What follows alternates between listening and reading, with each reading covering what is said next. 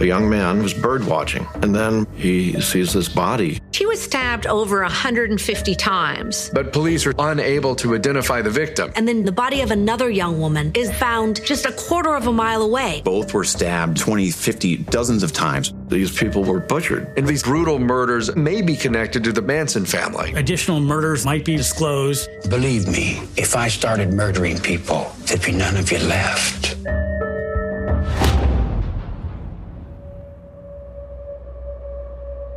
Vor den Toren Hollywoods wird am Mulholland Drive die grausam zugerichtete Leiche einer jungen Frau gefunden. Das Opfer ist mit unzähligen Messerstichen übersät und wurde wortwörtlich zu Tode gemetzelt. Ihre Identität? Unbekannt. Zur gleichen Zeit halten die Tate LaBianca-Morde die Einwohner der Stadt und das LAPD in Atem. Die Ermittler stoßen auf Hinweise, die einen Zusammenhang zwischen der Toten und diesen Morden vermuten lassen. Und mittendrin eine sektenähnliche Gruppe von fanatischen Systemgegnern, die von nichts zurückschreckt. Die Verantwortlichen für die Tate LaBianca-Morde werden zur Rechenschaft gezogen, nur wer die junge Unbekannte ist, bleibt noch jahrzehntelang ein Rätsel wie sie viele Jahre später doch noch ihren Namen zurückerhält, ob ihr Mord aufgeklärt werden kann und was es mit den geheimen Tex Watson Tapes auf sich hat, das verrate ich euch gleich hier bei Mordlausch. Also bleibt dran.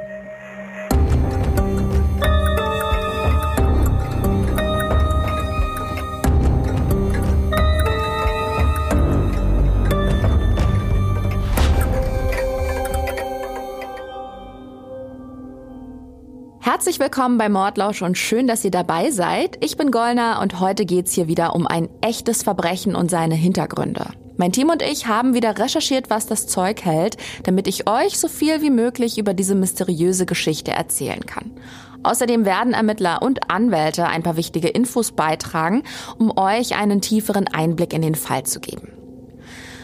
Heute geht es um einen Fall, der sich vor sehr langer Zeit in Los Angeles zugetragen hat. Eine junge Frau wird brutal ermordet und es vergehen fast 50 Jahre, bis ihre Identität geklärt wird.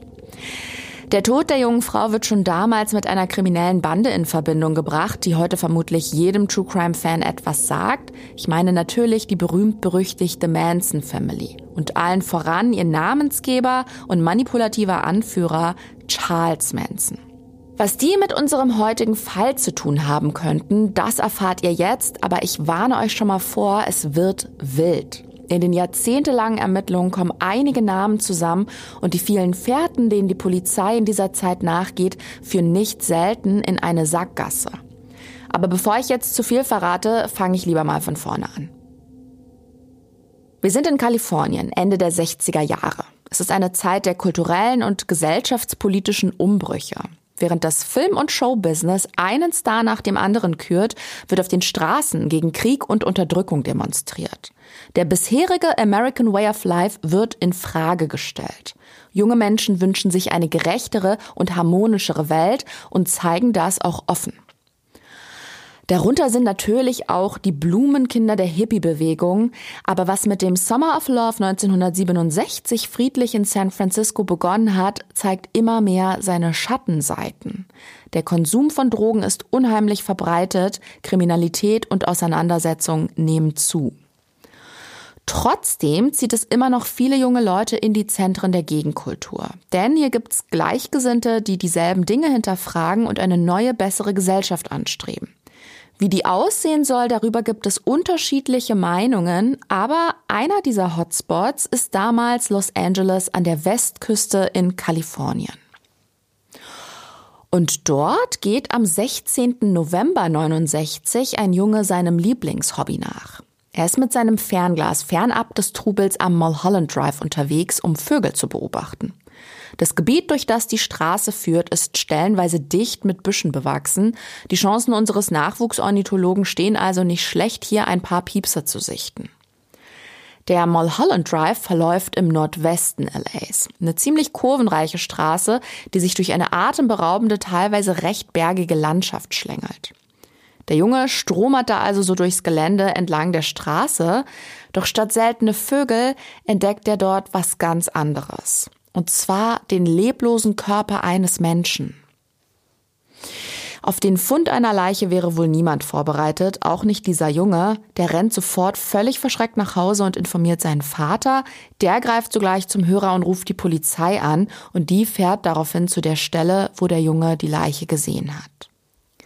Eine weibliche, bekleidete Tote wird gefunden, deren Körper mit zahlreichen Messerstichen übersät ist. Obwohl von Kopf bis Fuß mit Blut überströmt, gibt es am Fundort selbst so gut wie keine Blutspuren. Dort ist wie gesagt auch alles mit Büschen und Bäumen zugewachsen. Es sieht also erstmal so aus, als hätte jemand sie den Abhang neben der Fahrbahn runtergestoßen. Sie ist aber nicht weit hinuntergerollt. Der Körper hat sich etwa fünf Meter von der Straße entfernt in den Ästen der Bäume und Büsche verfangen und ist dann dort liegen geblieben. Der Täter hat es wohl sehr eilig, sie loszuwerden, oder es war ihm egal, ob man die Leiche findet. So oder so, hätten die Äste ihren Fall nicht verhindert, wäre sie vielleicht nie entdeckt worden. Auf dem Mulholland Drive selbst sehen die Ermittler dann auch noch eine Blutspur, was wiederum die These stützt, dass man die Frau woanders getötet hat und ihren Leichnam hier entsorgen wollte. Was auch dafür spricht, in der Gerichtsmedizin wird später festgestellt, dass einer der Messerstiche direkt durch die Halsschlagader führt.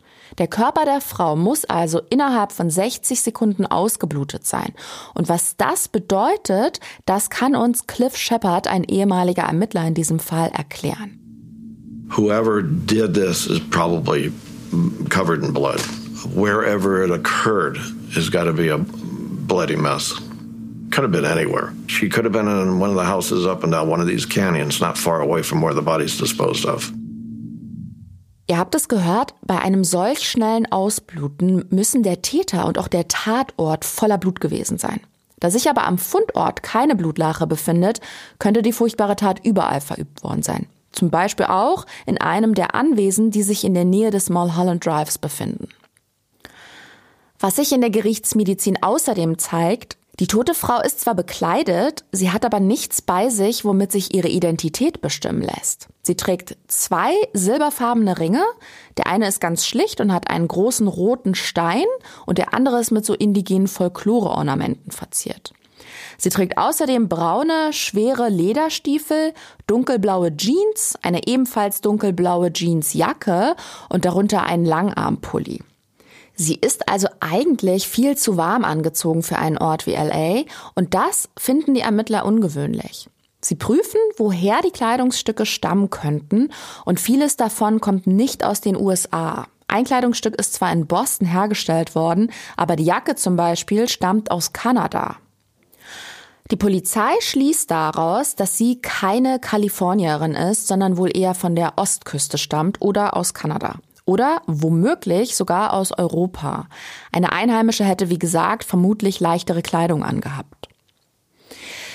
Ich hatte es ja schon erwähnt, der Körper ist mit unzähligen Messerstichen überzogen, was dann letztendlich auch zum Tod geführt hat. Den Rechtsmedizinern bietet sich da auch ein wirklich grauenvoller Anblick. Der Frauenkörper ist übel zugerichtet, der Täter ist mit äußerster Brutalität vorgegangen. Die Ärzte zählen insgesamt 157 Messerstiche. Die meisten Wunden befinden sich am Hals und da wurde dann auch die Halsschlagader getroffen. Und die ist regelrecht zerfetzt worden. Ihr Mörder ist also sehr impulsiv vorgegangen und war womöglich auch emotional aufgebracht. Für solch eine Tat ist unheimlich viel Kraft und Ausdauer notwendig. Die Vielzahl der Stiche lässt die Ermittler vermuten, dass es ein Verbrechen aus Eifersucht, Rache oder Wut war. Und dass der Täter sein Opfer womöglich gekannt hat. Es könnte sich also um eine Beziehungstat handeln. Das hält man hier für sehr wahrscheinlich. Was es nicht gibt, sind Würge- oder Fesselspuren und auch nur wenige Abwehrverletzungen an den Händen, wobei das Opfer die heftigen Hiebe in die Kehle mit den bloßen Händen auch nicht hätte abwehren können. Es werden keine Hinweise auf eine Vergewaltigung gefunden und ausgeraubt wurde sie allem Anschein nach auch nicht. Der sonstige Zustand der Leiche verrät, dass sie etwa 24 bis 48 Stunden tot gewesen sein muss, bevor man sie am Mulholland Drive gefunden hat.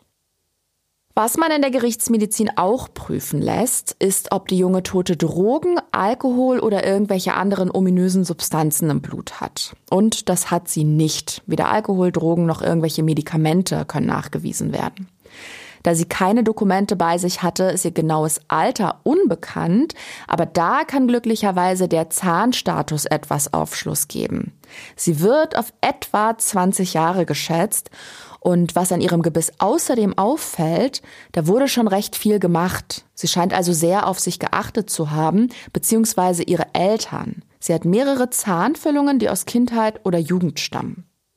Was die Gerichtsmedizin noch dokumentiert, sind Bräunungsstreifen auf der Haut. Die junge Frau hat sich vor ihrem Tod also regelmäßig gesonnt, vermutlich am Strand. Da man bisher keinerlei gesicherte Informationen zur Identität und Herkunft der Toten hat, wird ihr ein Name zugewiesen. Einfach damit eine Akte angelegt werden kann mit den bisherigen Erkenntnissen. Und dieser Name lautet Jane Doe 59. Jane Doe ist ein Platzhaltername für eine nicht identifizierte weibliche Person und 59, also 59, weil sie die 59. unbekannte Tote ist, mit der sich das LAPD im Jahr 1969 zu befassen hat. Ein unbekanntes männliches Opfer wird in den Staaten übrigens John Doe genannt. Natürlich hat man auch Fingerabdrücke genommen und vergleicht diese nun mit den von vermisst gemeldeten jungen Frauen, aber das ergibt keinen Treffer. Niemand hat unsere Jane Doe vor ihrem Fund als vermisst gemeldet. Die Polizei hat wenig in der Hand, was ihre Identität klären könnte, geschweige denn den Tathergang. Sie wenden sich daher nochmal der Kleidung zu. Vielleicht könnte die mehr über ihre Trägerin verraten. Dafür ziehen sie einer Puppe die Kleidungsstücke an, machen Fotos und erstellen damit ein Infoblatt. Darauf sind zum Beispiel auch die zwei Ringe abgebildet.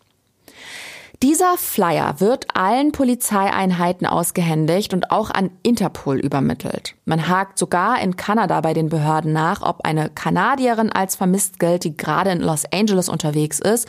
Und auch an der Ostküste wird nachgefragt, doch ergebnislos. Keiner der Kollegen im Land oder Ausland kann weiterhelfen. Daher konzentrieren sich die Ermittler in LA nun auf bestimmte Details der Tat.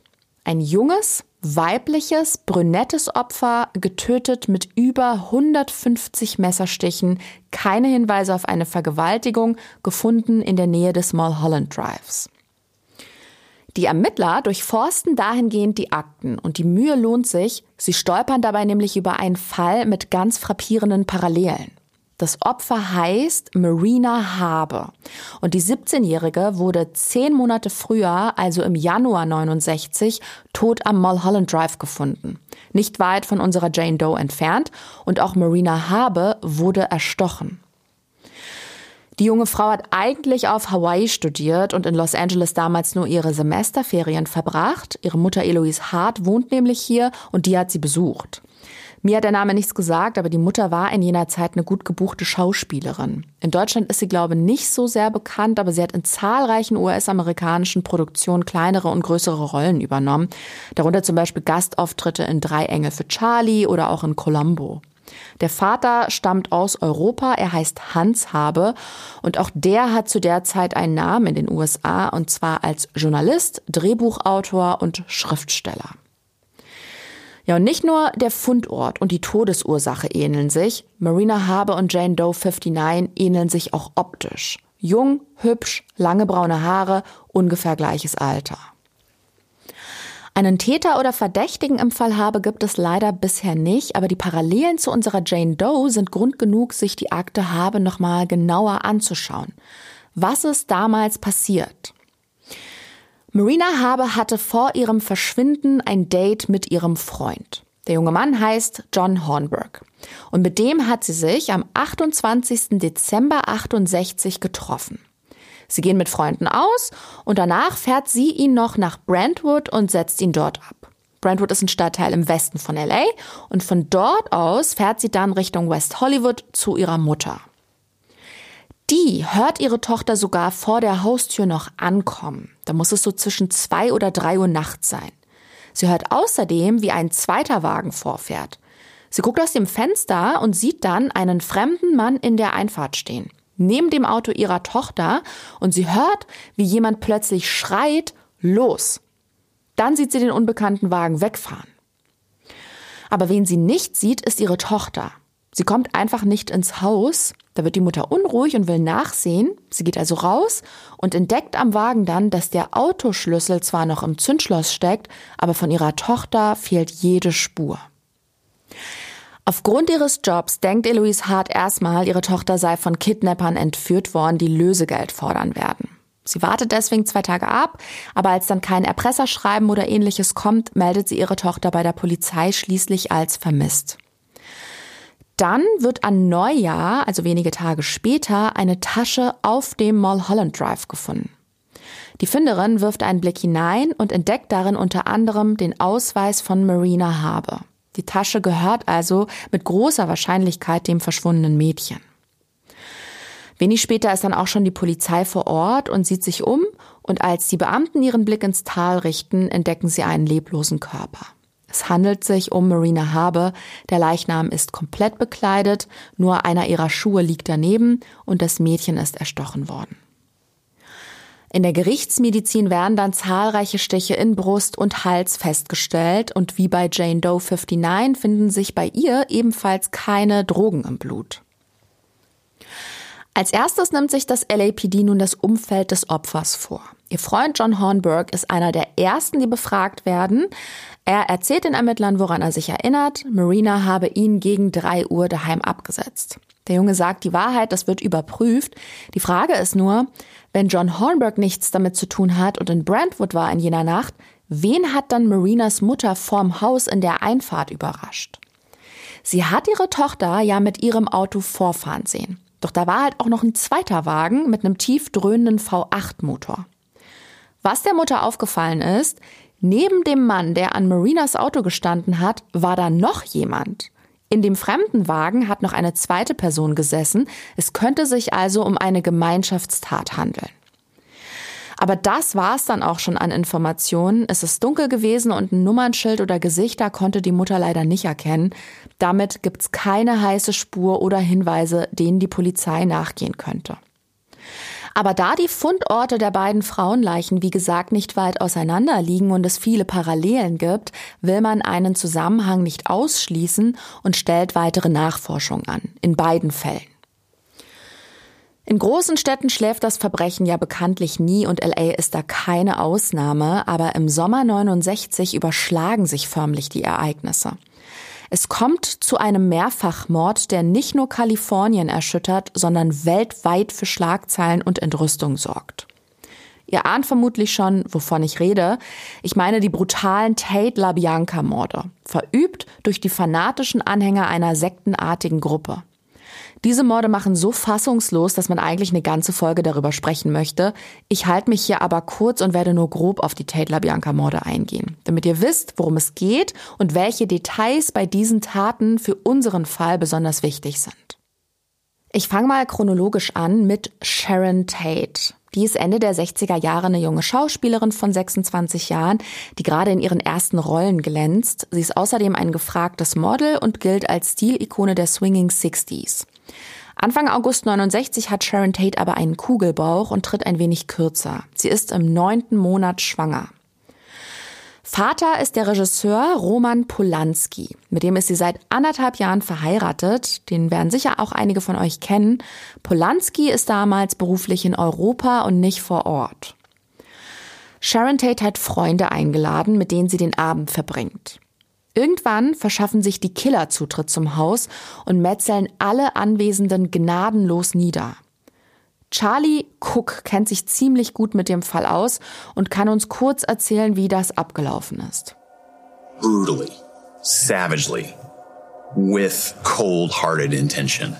Listening to people's pleas for mercy, listening to Sharon Tate's pleas to save her unborn child, as the entire group just stabbed and shot everyone to death. Die Morde wurden äußerst brutal und grausam umgesetzt. Sie waren eiskalt, sie haben die Opfer um ihre Leben betteln lassen. Sharon Tate hat sie angefleht, sie mögen ihren ungeborenen Sohn verschonen, doch am Ende erstechen und erschießen sie alle, ohne ein Wimpernzucken. Danach hat die Bande die Wände mit Blut beschmiert. Tod den Bullenschwein steht da in großen Lettern. Ich wette, ihr kennt die Bilder. Und bei diesem Mehrfachmord bleibt es nicht. In der Nacht darauf, am 10. August, steigen sie wieder bei jemandem ein. Dieses Mal haben es die Killer auf das Unternehmerpaar LaBianca abgesehen.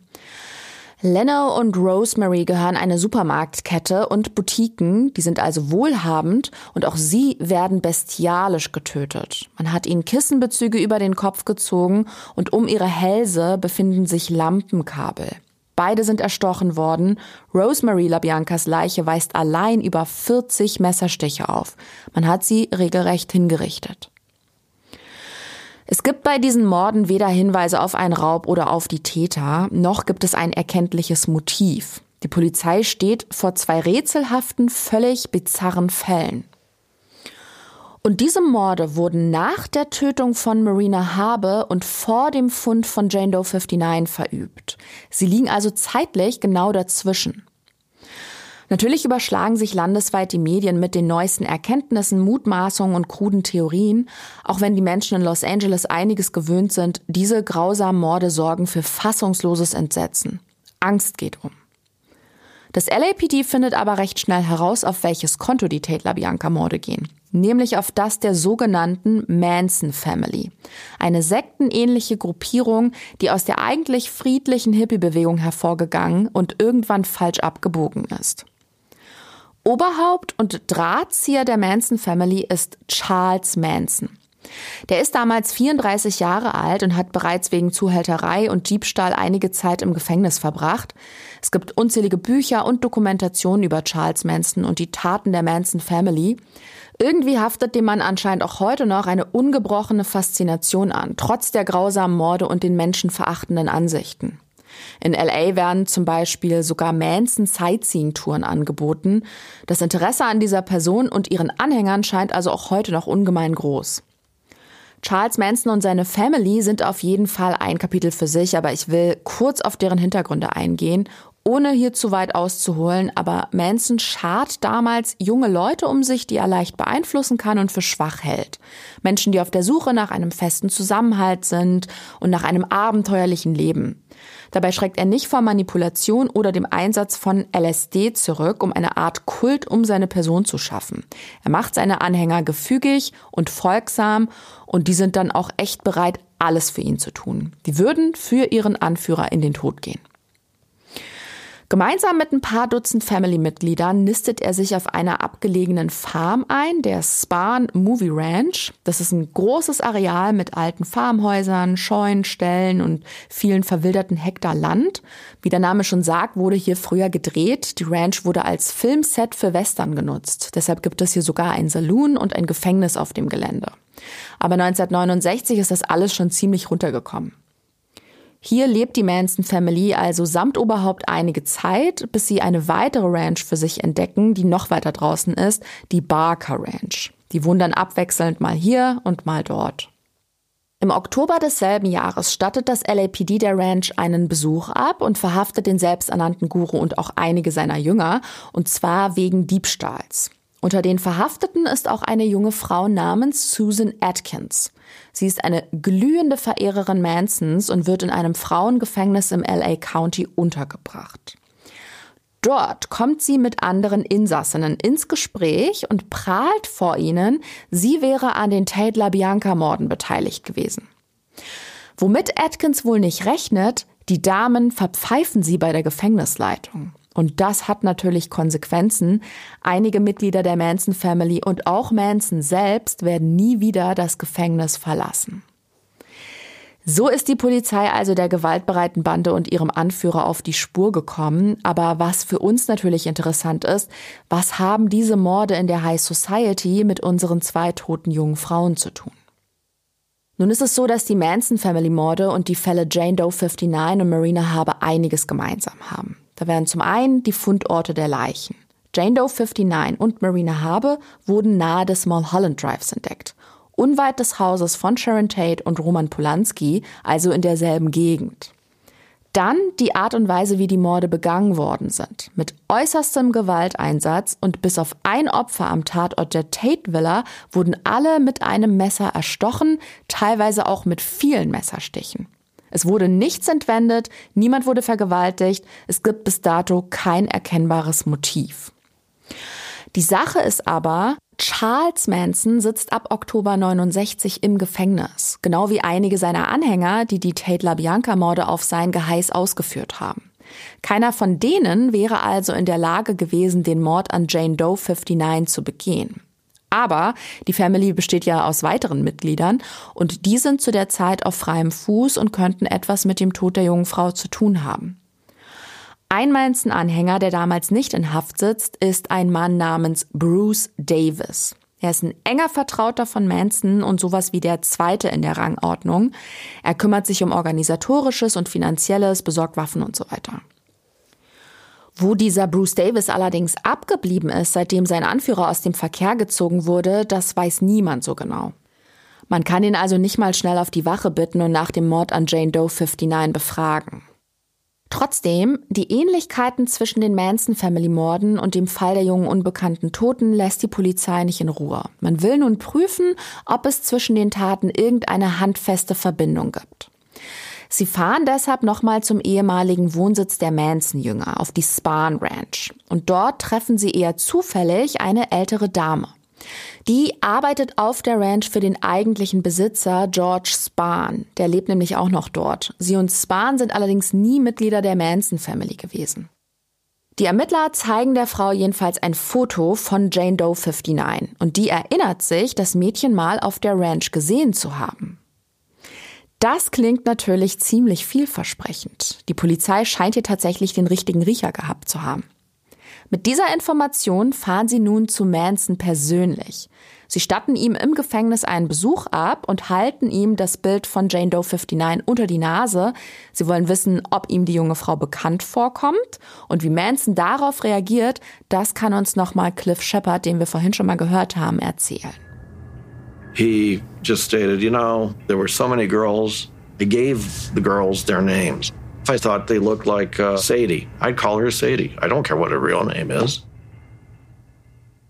Laut Shepard bekommen sie von Manson keine wirkliche Antwort. Der sagt nur, es wären ja so viele junge Frauen bei ihm gewesen und wenn da eine wie eine Sadie ausgesehen hat, habe er sie halt Sadie genannt. Die echten Namen der Mädchen haben ihn null interessiert, die waren ihm völlig egal. Außerdem erzählt er, dass er die junge Frau auf dem Foto nie auf der Spahn Ranch gesehen hätte. Den erwünschten Durchbruch oder wenigstens neue Erkenntnisse bringt die Befragung also nicht. Dafür könnte aber ein anderes Ereignis ein Puzzleteil für die Ermittlungen liefern, aber lasst mich vorher schnell zusammenfassen, was wir bisher wissen. Eine junge Frau wird im November 69 tot am Mulholland Drive in LA gefunden. Sie wurde erstochen und hat keine Papiere bei sich, daher wird sie Jane Doe 59 genannt. Durch die Grausamkeit der Tat, den Fundort, die Tatwaffe und weitere Parallelen bringt die Polizei den Fall mit einem anderen Frauenmord in Verbindung. Und später aus denselben Gründen auch mit den Tate LaBianca-Morden, die von den Anhängern von Charles Manson begangen worden sind. Auf der Spahn Ranch, auf der die Manson Family eine Zeit lang gewohnt hat, will eine Frau die unbekannte Tote mal gesehen haben. Daher hakt die Polizei nun bei Manson im Gefängnis nach. Allerdings bringt sie das kein Stück weiter. Die Ermittler wollen aber noch nicht ausschließen, dass die Manson Family was mit dem Tod von Jane Doe 59 zu tun hat. Möglicherweise wurde sie umgebracht, weil sie zu viel wusste. Wieso die Beamten darauf kommen, liegt an einem Zwischenfall, der sich elf Tage vor dem Leichenfund zugetragen hat. Es betrifft zwei Mitglieder der Manson Family. Diesen Bruce Davis, den ich vorhin schon erwähnt habe, von dem bisher niemand weiß, was er so treibt, und einen jungen Mann namens John Hort, der damals 22 Jahre alt ist und von allen in der Gruppe nur Zero genannt wird. Die zwei wurden im Oktober 69 eigentlich auch verhaftet, kommen aber kurz danach wieder frei.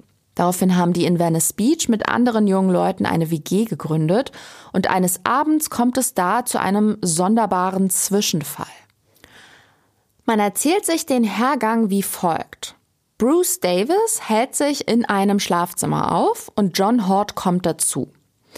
Der sieht einen Revolver auf dem Schränkchen neben dem Bett liegen, keine Ahnung, was ihn dazu animiert, aber er will damit eine Runde russisches Roulette spielen. Hot schnappt sich die Waffe, drückt ab und verliert. Das wird natürlich gemeldet, aber die Polizei findet die Geschichte irgendwie sehr fragwürdig. Der Revolver ist nämlich voll geladen und damit lässt sich dann schlecht russisches Roulette spielen. An dieser Version bestehen also berechtigte Zweifel. Fingerabdrücke findet man auch nicht auf der Waffe.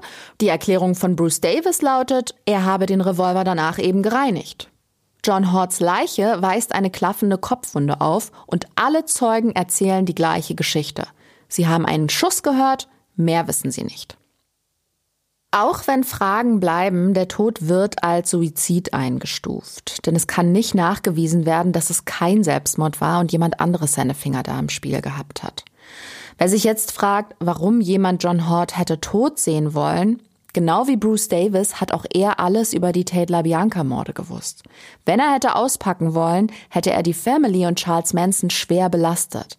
Er ist also rein faktisch ein Risiko, weswegen ihn Bruce Davis aus dem Weg geräumt haben könnte. Diese Annahme passt wiederum zu einer anderen Theorie. Die Manson Family könnte nämlich auch unsere unbekannte Tote auf dem Gewissen haben. Warum das nicht abwegig ist, erklärt sich wie folgt. John Hort stirbt nur elf Tage, bevor man Jane Doe 59 entdeckt. Ihre Bräunungsstreifen belegen, dass sie oft in der Sonne gelegen hat, mit hoher Wahrscheinlichkeit am Strand, und dort könnte sie Bekanntschaft mit der Manson Family gemacht und sich ihr vielleicht angeschlossen haben. Und dabei könnte sie mehr mitbekommen haben, als sie wollte. Zum Beispiel, dass John Horts Tod kein Suizid war, wie Bruce Davis behauptet, weswegen sie dann schließlich auch aus dem Weg geräumt werden musste.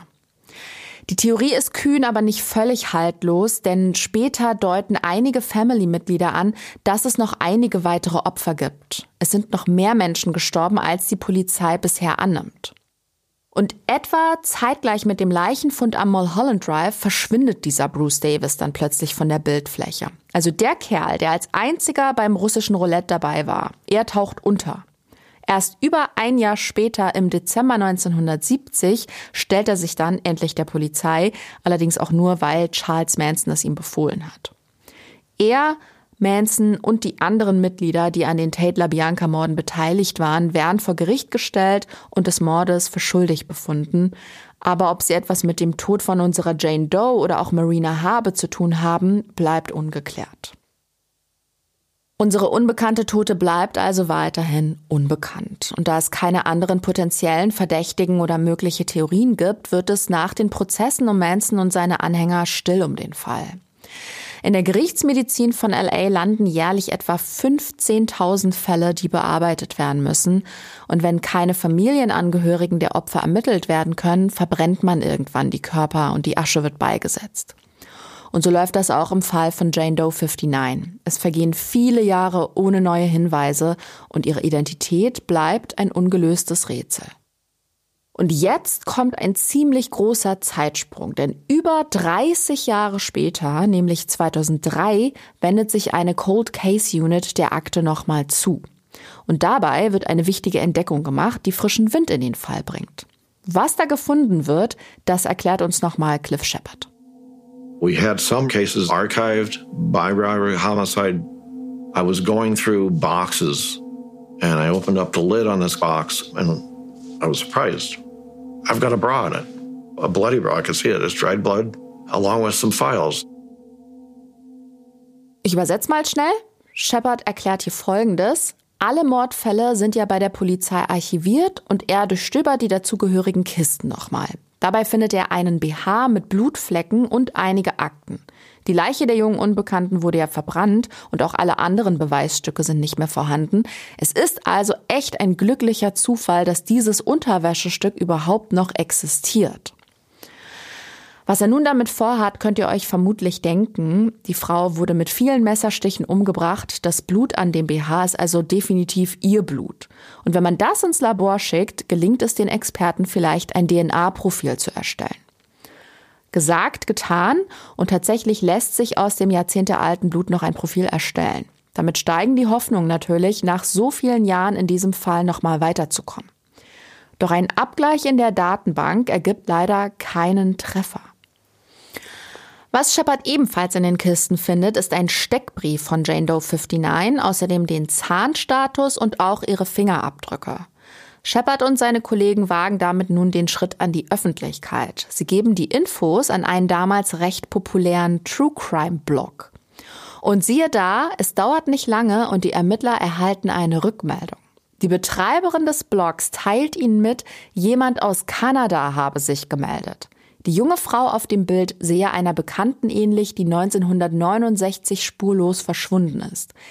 Diese Kanadierin zeigt dann den Blog noch einer weiteren Freundin und die ruft dann beim LAPD in Kalifornien an. Bei dieser Anruferin handelt es sich um Anne Jurvetson. Sie glaubt, die Frau auf dem Bild könnte ihre verschwundene Schwester Reed Jurvetson sein. Sie lässt den Ermittlern in Los Angeles ein Foto ihrer Schwester zukommen und Shepards Kollege, der Polizist Louis Rivera, sieht da sofort große Ähnlichkeit mit Jane Doe 59. Sie erfahren dann noch mehr von Anne Jurvetson. Die erzählt ihnen nämlich, dass ihr Vater seinen zwei Töchtern mal Ringe mit je einem roten Stein geschenkt hat. Und solch ein Schmuckstück wurde ja auch bei der unbekannten Toten gefunden. Sie beschreibt ihren Ring sehr akribisch und die Ermittler sehen auch hier große Ähnlichkeit. Die Polizisten bitten Anne Jervitson um eine DNA-Probe. Von Jane Doe 59 haben sie ja schon eine. Sie gleichen beide DNA-Profile ab und das mit Erfolg. Bei der unbekannten Toten handelt es sich tatsächlich um Annes verschollene Schwester Reed Jervitson. Jahrzehntelang hatte die junge Tote keinen Namen und jetzt weiß man zumindest, wer sie ist. Aber die Polizei hofft nun auch zu ermitteln, wie Reed Jervitson so etwas Furchtbares zustoßen konnte und wer dafür verantwortlich ist. Hören wir mal, welchen Schritt die Polizisten als nächsten gehen. My partner and I went to Canada. When we spoke to Reed's sister, she was very thankful. She had never given up hope in finding her sister. It was a very emotional uh, meeting that we had. Same thing with her friends. No one ever forgot Reed.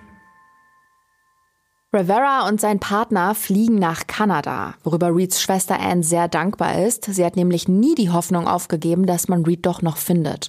Und dementsprechend emotional ist dann auch das Gespräch mit ihr.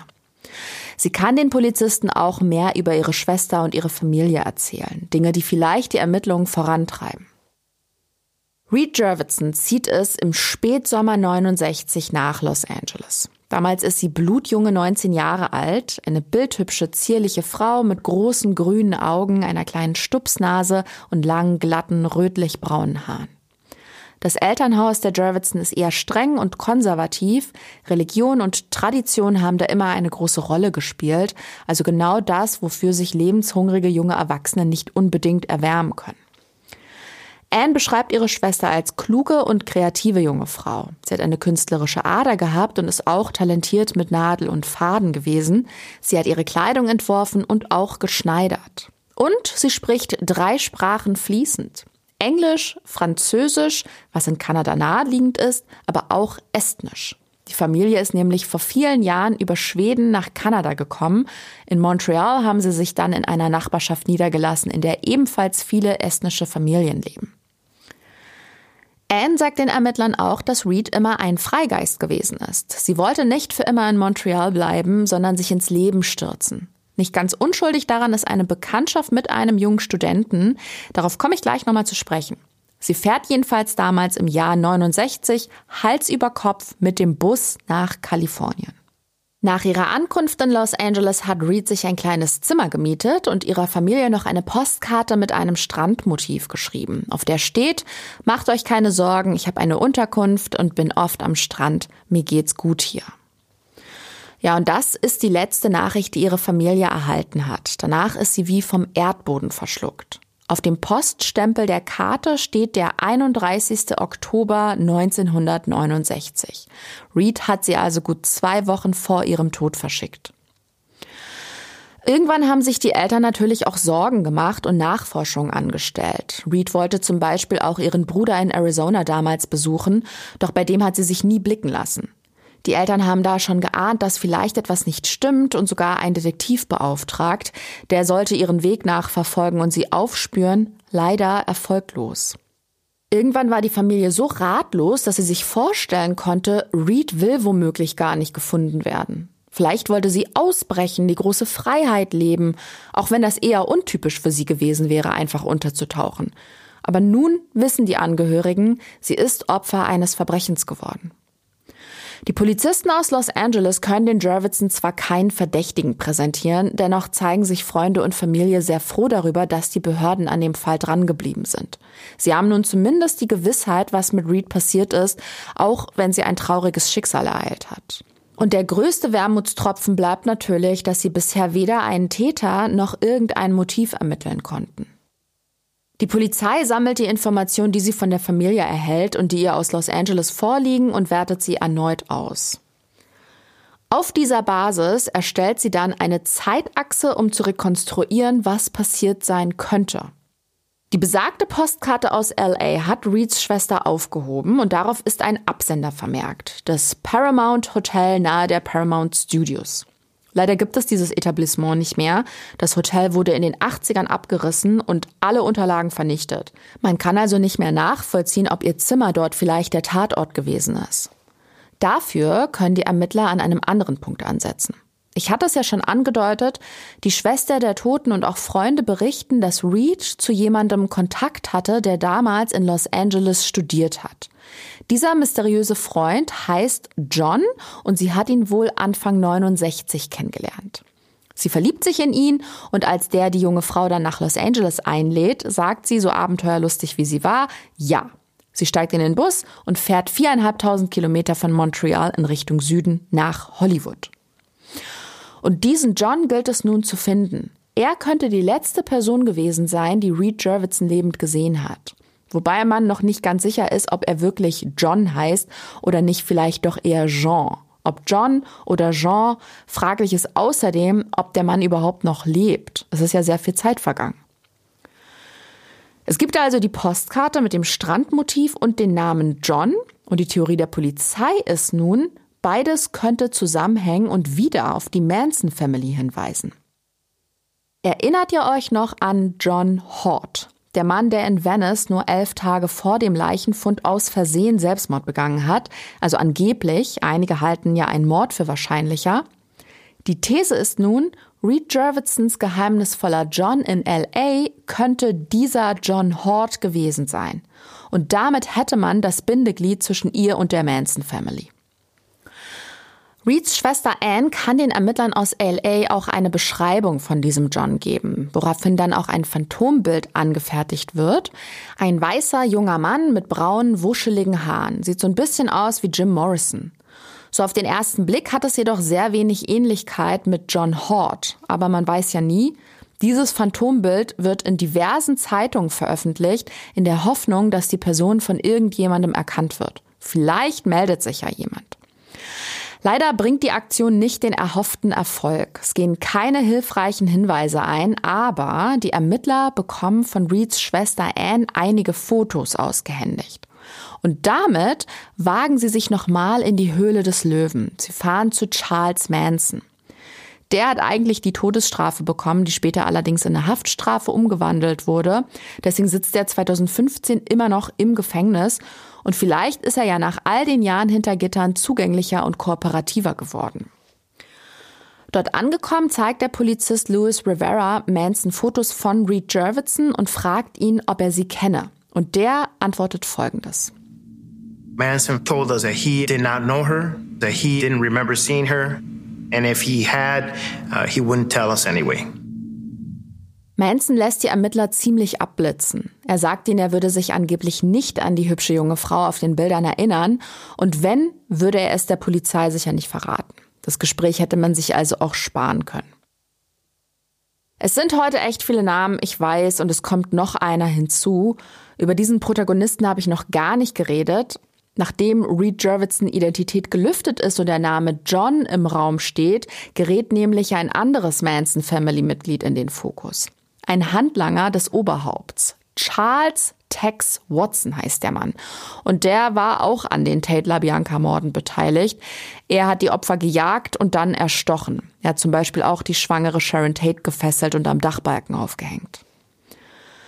Nach diesen furchtbaren Verbrechen versucht Watson in seiner Heimat Texas unterzutauchen, doch als sein Vater Wind davon bekommt, dass sein Sohn von der Polizei gesucht wird, liefert der ihn an die Behörden aus.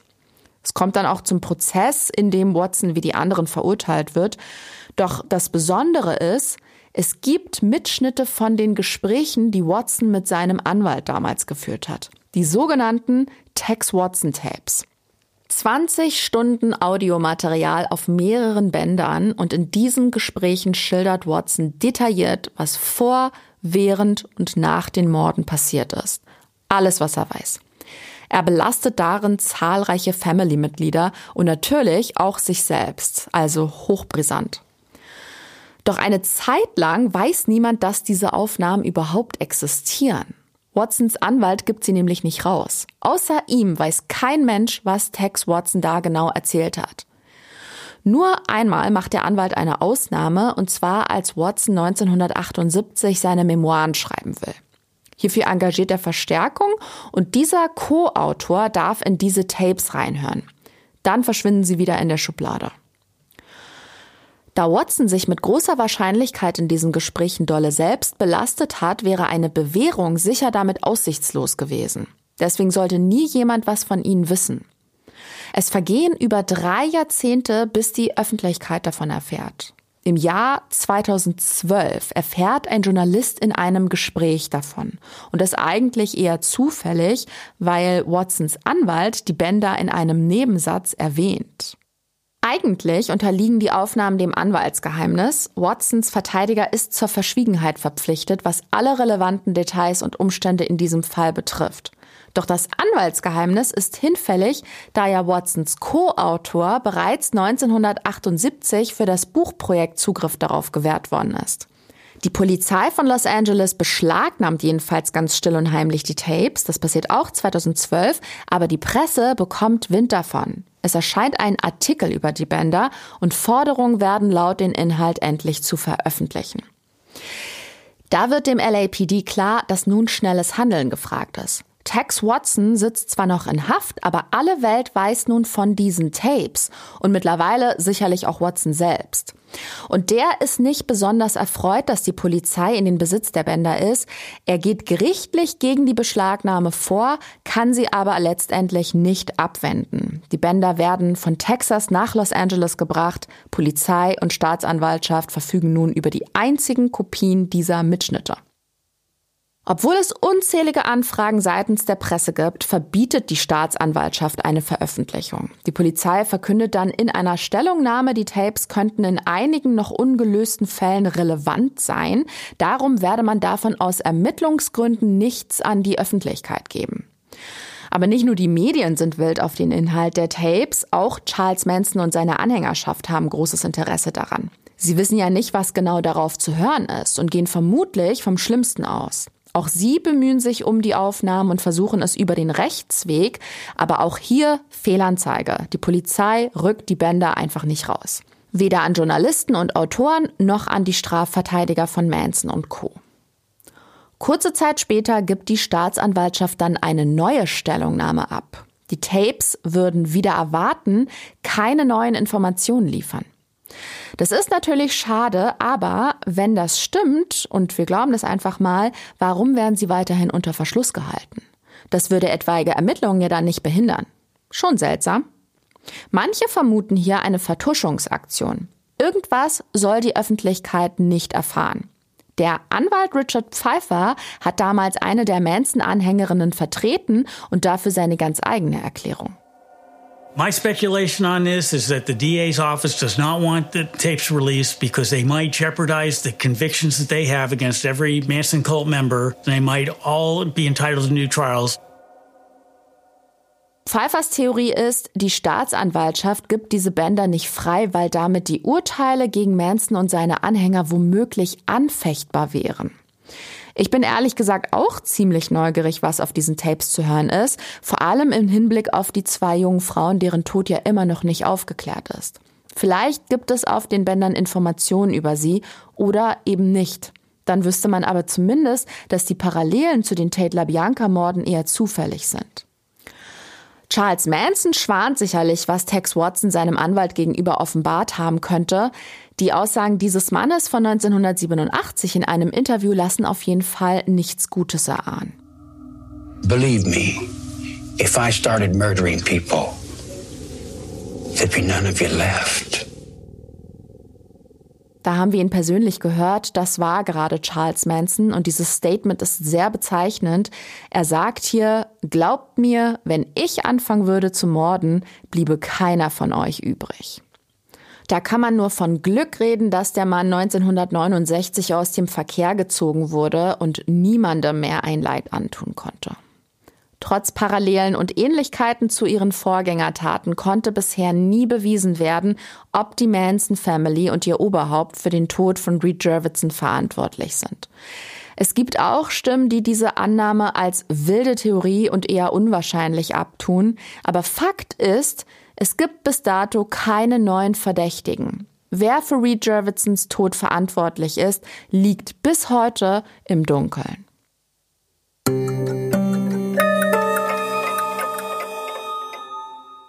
Charles Manson ist im November 2017 gestorben und hat alles, was er über den Mord an Reed Jervitson wissen könnte, mit ins Grab genommen. Trotzdem wird auch heute noch darüber diskutiert, für welche Morde er in Los Angeles zu der damaligen Zeit noch verantwortlich sein könnte. Ob befohlen oder selbst ausgeführt. Die Tex Watson Tapes könnten da auf jeden Fall etwas Licht ins Dunkel bringen, nicht nur was die Ermordung von Marina Harbour und Reed Jervitson betrifft, auch bezüglich des angeblichen Selbstmord von diesem John Hort und ob John Hort Reed Jervitsons John war, wegen dem sie eigentlich nach LA gekommen ist. Einige Mitglieder der Manson Family sind noch am Leben und sitzen ihre Strafen für die Tate LaBianca-Morde ab, darunter auch Bruce Davis und Tex Watson, aber die schweigen sich bis heute über weitere Taten der Manson Family aus. Man kann also nichts weiter als hoffen, dass sie vielleicht doch noch das schlechte Gewissen packt und sie doch noch erzählen, ob sie etwas mit Jervitsons Tod zu tun hatten. Bei Cold Case Fällen wie diesem darf man die Hoffnung einfach nicht aufgeben. Und wir haben es schon oft erlebt, dass alte Fälle doch noch nach vielen Jahren aufgeklärt werden können. Die Akte Reed Jervitson ist nach wie vor offen und die Polizei gibt nicht auf, den Fall zu lösen. Das sind sie der jungen Frau und ihrer Familie schuldig. Sie wollen, dass Reed Jervitson irgendwann doch noch Gerechtigkeit widerfährt. Ob der oder die Täter dann noch zur Verantwortung gezogen werden können, ist natürlich fraglich. Vielleicht leben sie schon gar nicht mehr. Was die Tex Watson Tapes betrifft, bis heute versuchen Journalisten und Autoren Zugriff auf die Bänder oder deren Transkripte zu erhalten. Bisher allerdings ohne Erfolg. Werbung Wer in den Fall und in die Zeit nochmal richtig eintauchen mag, dem kann ich die Doku Wer tötete Jane Doe 59 ans Herz legen. Darin gibt es Originalaufnahmen vom Fundort, den gesammelten Hinweisen, aber auch von den Verdächtigen selbst, Charles Manson und seinen Anhängern. Diese Folge über Reed Jervitson, aber auch viele andere spannende True Crime Formate könnt ihr euch mit einem Abo bei Discovery Plus anschauen. Alle Infos dazu findet ihr in unseren Show Notes.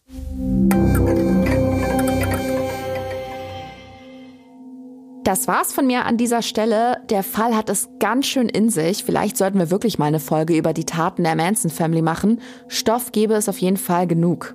Noch schnell was in eigener Sache. Wir freuen uns wie immer riesig über euren Support. Also schenkt uns gern fünf Sterne oder lasst einen lieben Gruß da. Überall dort, wo das möglich ist. Vielen Dank. Ich sag ciao und wenn ihr wollt, bis nächste Woche zu einer frischen Folge Mordlausch.